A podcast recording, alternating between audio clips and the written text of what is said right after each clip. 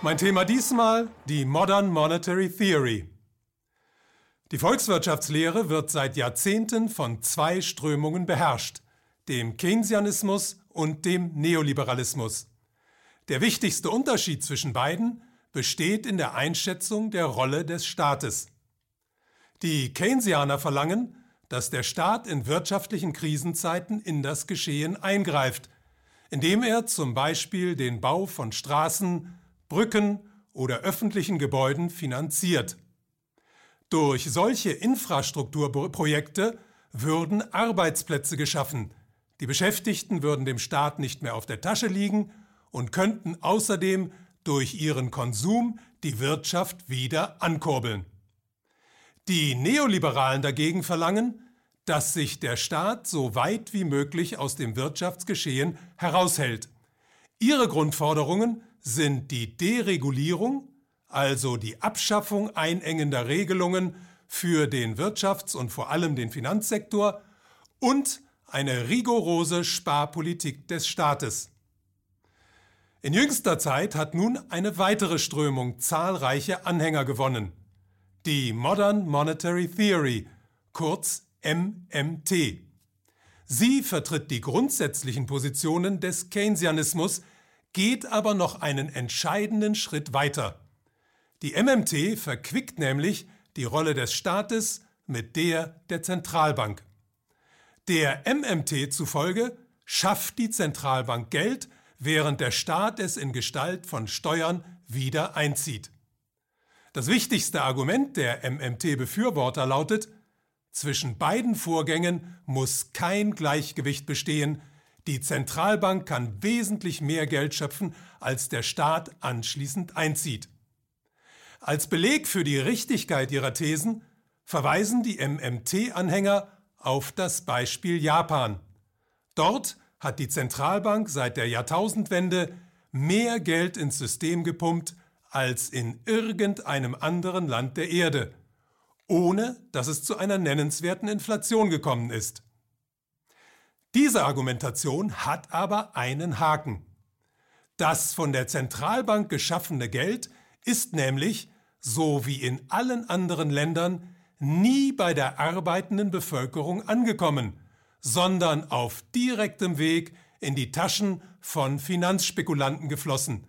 Und die haben es nicht in die Realwirtschaft gesteckt, sondern in die Anleihen, die Aktien und die Immobilienmärkte.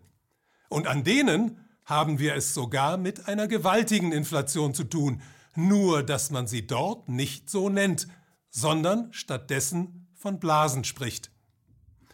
Außerdem lässt die MMT die historische Situation, in der wir uns zurzeit befinden, völlig außer Acht.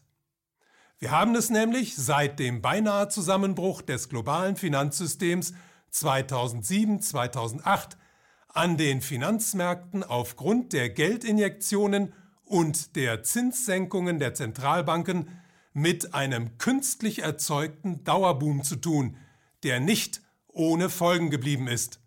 Wir leben heute mit der höchsten Verschuldung von Staaten, Unternehmen und Privathaushalten, die es jemals gegeben hat.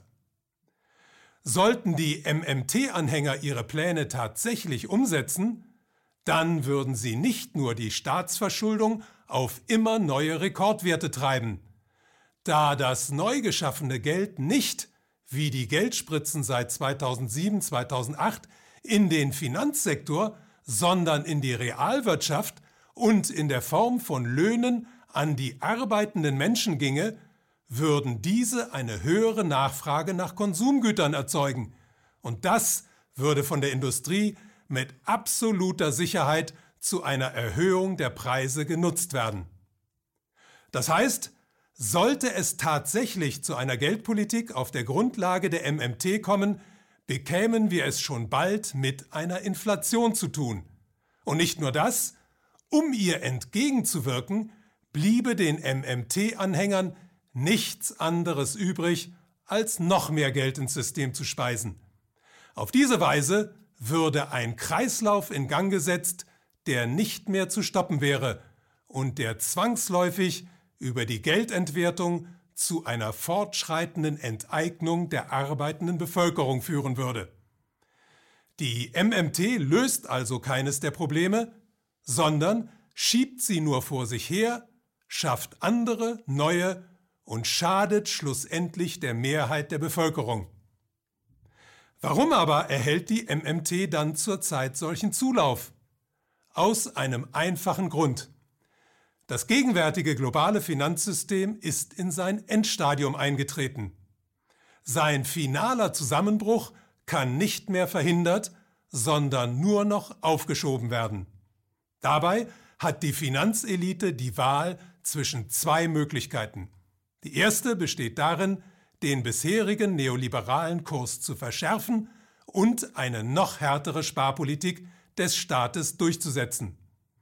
Da ein solcher Kurs aber wegen des zu erwartenden Widerstands der Bevölkerung schwer durchzusetzen sein dürfte, muss man damit rechnen, dass die internationale Finanzelite in nicht allzu ferner Zukunft auf die MMT setzen wird.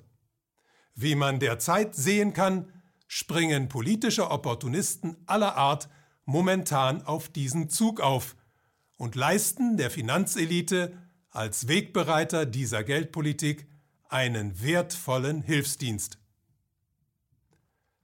Die Zeit ist reif für ein demokratisches Geldsystem.